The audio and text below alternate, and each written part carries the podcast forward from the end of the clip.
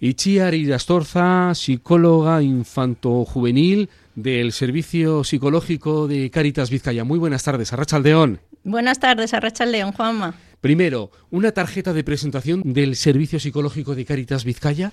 Vale, el Servicio Psicológico de Cáritas Vizcaya lo que pretende es facilitar a las personas y a las familias, eh, a, las personas y a la familia no externas, sino derivadas o acompañadas desde Cáritas, ¿vale? Facilitar una atención psicoterapéutica, clínica o psicosocial que puedan requerir en su proceso de, de inclusión social, ¿vale? Entonces, trabajamos en dos líneas de de, intervención, una clínica dentro del marco sociosanitario con menores y con adultos y otra psicosocial que eh, acompañamos a las personas en el entorno donde realizan sus actividades y dentro de un equipo multidisciplinar, ¿vale? Entonces apoyamos a los centros de Arán y de Echepel, que son del área de personas sin hogar y, y a Gandarias Echea del área de juventud. Y luego hacemos también apoyo técnico y emocional a los voluntarios y voluntarias y al personal contratado.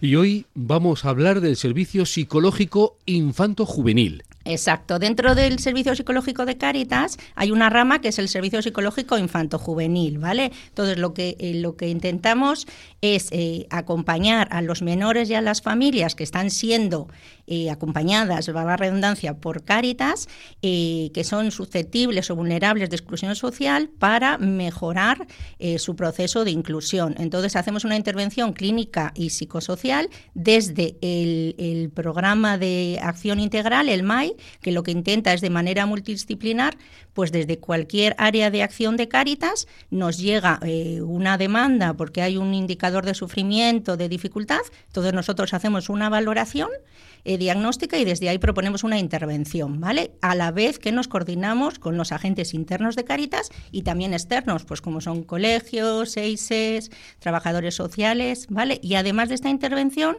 eh, hacemos supervisiones a los equipos de educadores de los hogares de acogida y emancipación que tiene Cáritas, ¿vale? Para ofrecerles un espacio de contraste de casos, para ayudarles a entender y a estimular a los menores y de apoyo al equipo. Y luego también apoyamos al área de relaciones familiares en derivaciones y coordinaciones de caso y en formación a los voluntarios y voluntarias y al personal contratado, ¿vale? Para entender, para intervenir mejor. Un poco este es el, el ámbito general que coge el servicio infanto-juvenil. Damos detalles de esta intervención. ¿A quién atiende este servicio psicológico? Eso, pues atiende a los menores y familias que están siendo acompañados por Cáritas. Intentamos mejorar su estado psicoemocional, ¿vale? Entonces, la clave un poquito es eh, intervenir eh, desde una visión posibilitadora, ¿vale? Intentamos sacar, eh, facilitar, potenciar todas las capacidades de los menores y sus familias para que puedan crecer sanos, felices, acorde a todo lo que pueden brillar y siempre acompañados con sus figuras de referencia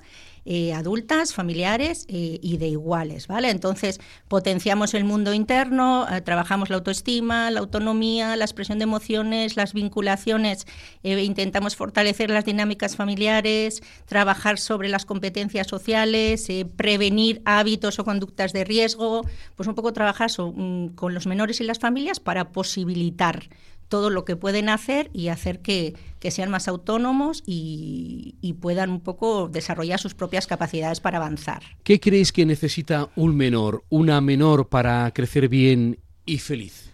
Pues bueno, yo siempre digo, mi, como mi lema, ¿no? Mi lema personal y del servicio es eh, color y calor. Yo digo veroa eta colorea. Entonces lo que, lo que yo creo que necesitan es color, ¿no? Brillar. Los menores necesitan brillar, que se resalte su color, que se destaque sus capacidades, sus competencias, sus áreas de competencia, que haya personas que le den ese calor, ¿no? Que les estimulen, confíen en ellos, que crean que pueden hacerlo, que son un poco los apoyos, tanto familiares familiares, como de referentes adultos, como de iguales.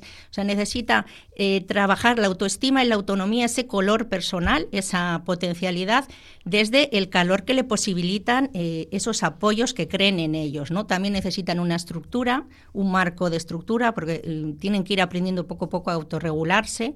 Necesitan poder aprender a expresar sus emociones, que esto es muy importante. Y necesitan también que el entorno adulto, que se trabaje sobre la vida familiar, que las figuras de referencia que estemos alrededor seamos como tutores de apego, ¿no? que entendamos que necesitan un buen trato, que necesitan un mimo, un entorno saludable, seguro.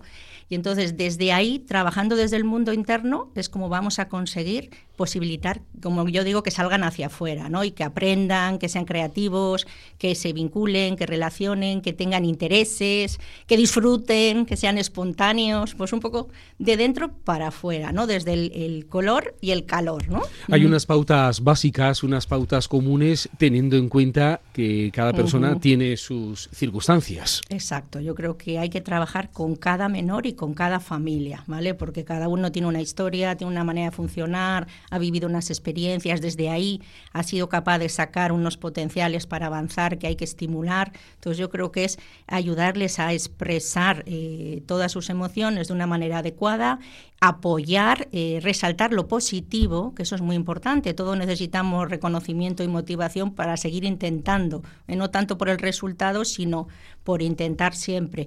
Y validar las dificultades, apoyarlas, entender que detrás de ese comportamiento no solo hay un comportamiento que puede tener una dificultad, sino que hay un, un menor eh, una familia con unas dificultades, con unos sentimientos, y hay que poder ver ese menor y esa familia validar la dificultad que tienen y crear un espacio para trabajarlo, un espacio de comunicación o un espacio donde puedan expresar esa rabia física muchas veces o donde puedan eh, relajarse. O sea, trabajar desde resaltar lo positivo y desde eh, validar las dificultades para entender que vienen por algo y dar otra opción, ¿no?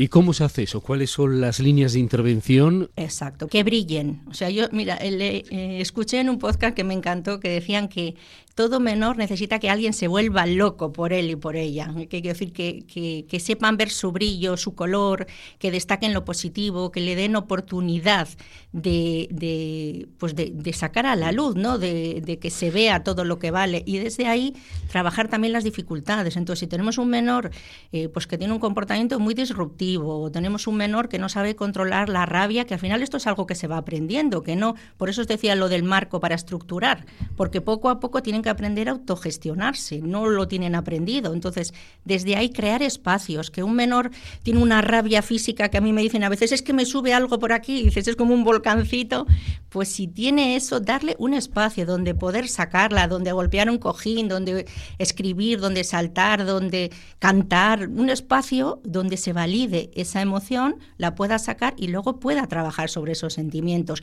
Que está muy nervioso, que necesita relajarse, pues un espacio donde relajarse, un espacio espacio donde hablar y luego trabajar todo eso. Pero sobre todo el mimo, el entorno seguro que ofrezca todo eso, el buen trato y el resaltar lo positivo, ese brillo desde el calor de las personas que apostamos por esos menores. Y esta tarea, con este proceso que estás comentando, ¿cómo se empieza? Normalmente llegan por eh, dificultades concretas, ¿vale? Se llega por lo que llamamos síntomas o dificultades concretas porque hay en algún en algún lugar donde se trabaja con este menor en la familia, pues hay un indicador de que hay una dificultad continuada, que igual tiene un trastorno de comportamiento, bueno, un trastorno, una manera de funcionar con un comportamiento muy disruptivo, o igual es un menor que no se expresa y se le ve muy bloqueado, que no se relaciona, que no aprende, que no expresa emociones, que no sabe cómo hacerlo o un menor que está muy solo, porque yo digo que la, la soledad es un hándicap muy importante, porque como estado continuo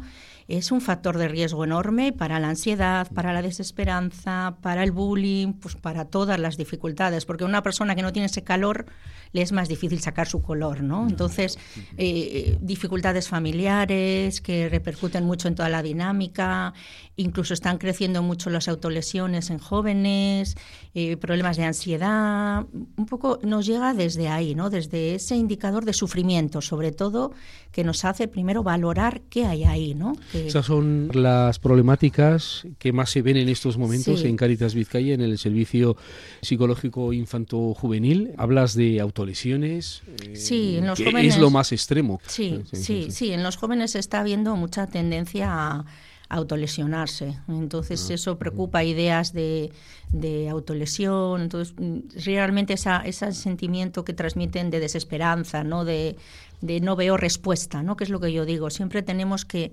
eh, aportar desde un acompañamiento, desde un apoyo, desde una terapia, que hay una respuesta, que igual ahora no la ves, pero que te vamos a ayudar a encontrarla, no que tú la vas a encontrar con tus capacidades, pero te vamos a ayudar, porque esa sensación de no hay, no hay una respuesta, no sé cómo salir, entonces me meto para adentro y no vinculo, no me intereso por ninguna actividad, eh, no disfruto, entonces nos vamos apagando y desde ahí a veces pues esos, esas autolesiones, ¿no? Y ese nivel de sufrimiento interno tan grande, que tenemos que ver qué es lo que pasa ahí, ¿no? Esa persona que expresa, que siente, qué hay detrás de esto, ¿no? Son procesos en el tiempo que se prolongan. Sí, sí, son procesos largos, claro. Sí, el, trabajo en Caritas Vizcaya, el, trabajo con los menores y con las familias, sí es largo. Es largo, pues porque son eh, personas con dificultades serias en muchos ámbitos. A veces van los menores van avanzando a nivel personal,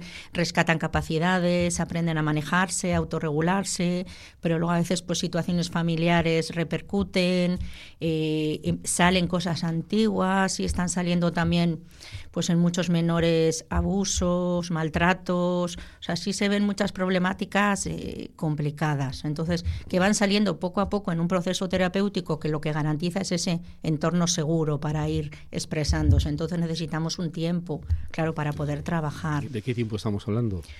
pues pueden ser procesos de un año, depende, es que cada persona y cada familia es un mundo, pero sí que intentamos trabajar de una manera multidisciplinar también, que eso es muy importante. Nosotros trabajamos con los menores y con las familias, pero coordinados con otros agentes de Cáritas que intervienen, con los colegios, con los educadores, con los seis si están interviniendo, con trabajadores sociales, a veces diputación, o sea, con todos los entes que estén trabajando hay que hacerlo de una manera coordinada para poder eh, estimular entre todos pues sobre todo que esos menores y esas familias potencien lo mejor de sí mismos. Es importante también en, en, la vida familiar eso, trabajar las potencialidades que hay ahí, fortalecer la dinámica familiar, ayudar a crear eh, vínculos estables y sanos que vayan posibilitando la autonomía de todos los miembros de la familia, que vayan un poco rescatando capacidades también en lo educativo, ¿no? en, el, en el manejo de la comunicación, del marco normativo interno, la gestión de la convivencia,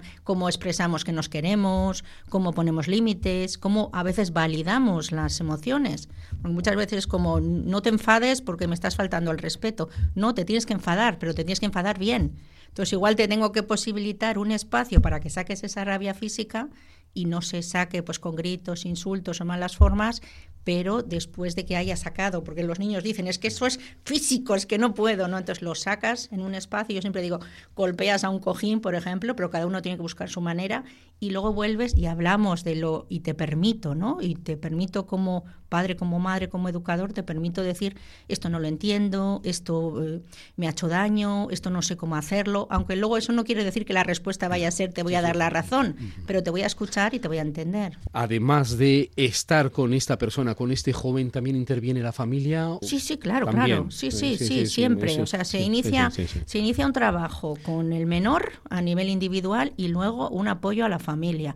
Y si hace falta también un apoyo terapéutico individual, de los padres o a nivel familiar más intenso, también se, dentro del servicio se, se proporciona. Hablamos de la relación familiar, pero muchas veces igual no existe esa relación familiar, no tienen red de apoyo. Claro, también hay un poquito de todo. Hay, trabajamos con familias y luego también hay menores, por ejemplo, están los menores de los hogares, que también se les apoya, que tienen pues otro, otro estilo de, de relación con su familia. Hay menores con dificultades con su familia. Entonces, siempre procuramos, si hay una familia, siempre procuramos eh, potenciar esa relación, ¿no? Intentar trabajar sobre la dinámica familiar para rescatar, porque muchas veces no es una cuestión, la mayoría de las veces no es una cuestión de falta de afecto, es una cuestión de dificultades, de que a veces eh, no llegamos a todo, no tenemos tiempo para pararnos a a ver ¿no? A qué le pasa a ese menor, nos invaden muchísimos problemas pues, que nos llevan en el día a día,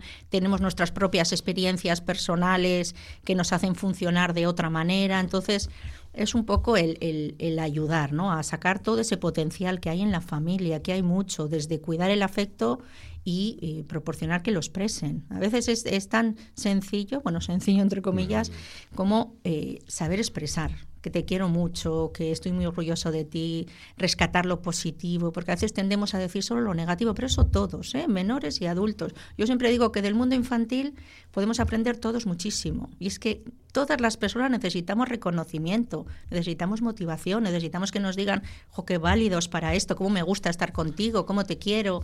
Eh, es decir, que desde ahí eso es importante para todos, ¿no? Entonces, si lo rescatáramos, estupendo. ¿Qué llamada nos dejas? Pues esto que acabo de decir, cuidémonos entre todos, mimémonos, hagamos que las relaciones sean de calidad, que realmente nos llegue el calor, que podamos transmitir a las personas que tenemos alrededor y con las que trabajamos, eh, que merecen la pena, que apostamos por los menores, que tienen mucho positivo. Dejemos brillar, que cada persona necesita brillar y sentirse querida, reconocida, protagonista, que tiene un lugar, que se apuesta por ella. Entonces, si yo me siento así, y que no estemos solos también, ¿eh? porque, eh, insisto, el, el, resaltar nuestro color y el tener el calorcito de los demás es lo que nos ayuda a seguir intentando y a buscar siempre una respuesta. Aunque parezca que no está, siempre hay una respuesta. Y si estás acompañado y te sientes querido, reconocido y valorado, es mucho más sencillo encontrarla y por lo menos estás más motivado en el camino. Entonces, el mimo, el mimo, el brillar y con los niños sobre todo, dejémoslos que brillen y, y ofrecémosle un buen trato y unos entornos seguros donde puedan crecer. Yo creo que es una tarea de todos y, y a por ello. Y Chiar Irastorza, del Servicio Psicológico Infanto-Juvenil del Servicio Psicológico de Cáritas Vizcaya. Muchas gracias por haber estado en este programa. Muy buenas tardes, Arracha León. Muchas gracias a vosotros, Milesquera, Arracha León.